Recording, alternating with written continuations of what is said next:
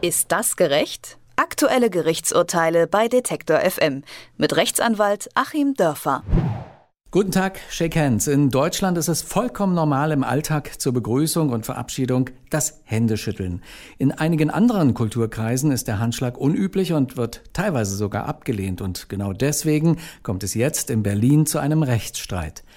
Während eines Elterngespräches verweigerte ein gläubiger Schiit trotz mehrmaliger Aufforderung der Lehrerin seines Sohnes den Handschlag. Dabei hat sich der Imam auf seine Religion berufen. Die Pädagogin fühlte sich respektlos behandelt und beendete das Gespräch. Der Vater hat sie nun angezeigt. Er fühle sich in seiner Religionsfreiheit verletzt. Wird er mit dieser Anzeige dann Erfolg haben? Was sagt unser Rechtsexperte Achim Dörfer? Hallo, Herr Dörfer, es gibt doch kein Gesetz oder Urteil in Deutschland, das zum Händeschütteln verpflichtet. Guten Tag erstmal, Herr Dresdner. Das ist tatsächlich so. Es gibt kein Gesetz, das zum Händeschütteln verpflichtet. Wenn wir es zunächst mal unter dem, unter dem Recht als Regeln betrachten, wir kommen dann vielleicht auch noch zu dem Sittengesetz als nächstes, ob das eine Norm bietet.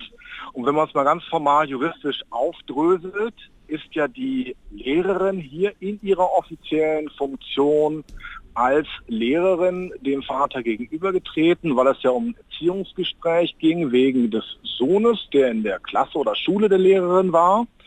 Und in dem Falle handelt die Lehrerin natürlich verwaltungsrechtlich und so wie die Lehrpläne feststehen und wie die Schulen gesetzlich geregelt sind, hätte sie also für die Forderung, dass man ihr die Hand geben muss, dann eine staatliche Rechtsgrundlage haben müssen. Und es gibt eben nun mal kein Gesetz, das das Händeschütteln vorschreibt. Das können die beiden Personen, um die es geht, völlig untereinander ausmachen. Und da heißt dann eben auch Nein, Nein wenn einer von den beiden das nicht will, dazu gehören auch zwei. In so einem persönlichen Empfinden hat sie eben weit die Grenzen, die ihr Beruf hier eigentlich setzen sollte, übertreten. Klar, Herr Dörfer, sie hätte ja deeskalieren können, aber sie hat sich offensichtlich auf den Standpunkt zurückgezogen, sie vertritt jetzt hier den Staat und in diesem Staat gelten eben diese Regeln, dass ein Händeschütteln völlig normal ist. Geklagt hat jetzt der schiitische Vater. Er sieht sich in seiner Religionswürde verletzt und diskriminiert.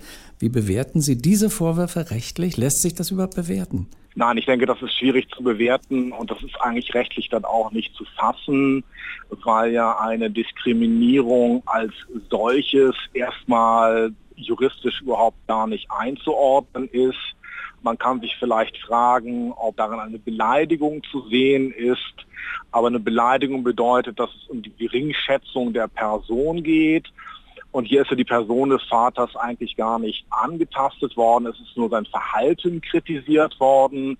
Und ich denke, wenn das eben auf eine reine Empörung der Lehrerin hinausgelaufen ist und sie nicht weiter den Vater äh, in seiner Ehre angegriffen hat, wird auch das juristisch nicht zu fassen sein. Sie fühlt sich, die Lehrerin, respektlos behandelt, unterstellt dem Imam äh, wahrscheinlich auch gar Frauenfeindlichkeit. Lässt sich dann sowas wie Gleichberechtigung und Religionsfreiheit überhaupt so gegeneinander aufwiegen?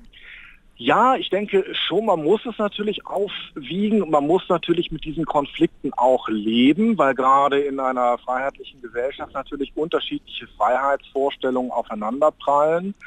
Dort der Wunsch nach Gleichberechtigung, der ja auch zum Wertegerüst unserer Verfassung gehört und hier eben der Wunsch nach äh, Religionsfreiheit, nach Einhaltung religiös als verbindlich empfundener Regeln, auch das durch die Verfassung geschützt. Man muss es irgendwie zum Ausgleich bringen. Und was uns da normalerweise auch hilft, ist natürlich das, was wir so Sitte und Anstand nennen. Also man muss vielleicht das Ganze auch nochmal nicht juristisch sehen, sondern so ein bisschen kantmäßig gesprochen nach dem Sittengesetz. Und auch da würde ich aber sagen, eben Sitte und Anstand gebieten dann halt zweierlei. Zum einen, dass ich auch die Verhaltensweisen anderer achte, selbst wenn sie nicht meine eigenen sind. Und zum anderen empfinde ich es eben auch als äh, durchaus ungehörig, wenn man andere Menschen in zu aggressiver Weise auf deren schlechtes Verhalten hinweist. Kann denn diese Lehrerin, die offensichtlich zum Äußersten bereit ist, äh, ihrerseits auch eine Anzeige erstatten? Wird sowas was bringen? Nein, das würde im Prinzip nichts bringen. Sie müsste dann ja eben auch argumentieren, dass sie persönlich angegriffen wurde und die Motivation des Vaters ist ja eine ganz andere gewesen. Hier reden wir dann von interkultureller Kompetenz. Falls es zu einem Gerichtsverfahren kommt, äh, mit welchem Ergebnis würden Sie da rechnen? Ich glaube, es wird äh, erst gar nicht zu einem Gerichtsverfahren kommen. Äh, die Sache wird eben, wenn es hier um Strafrecht geht, im Vorfeld eingestellt werden.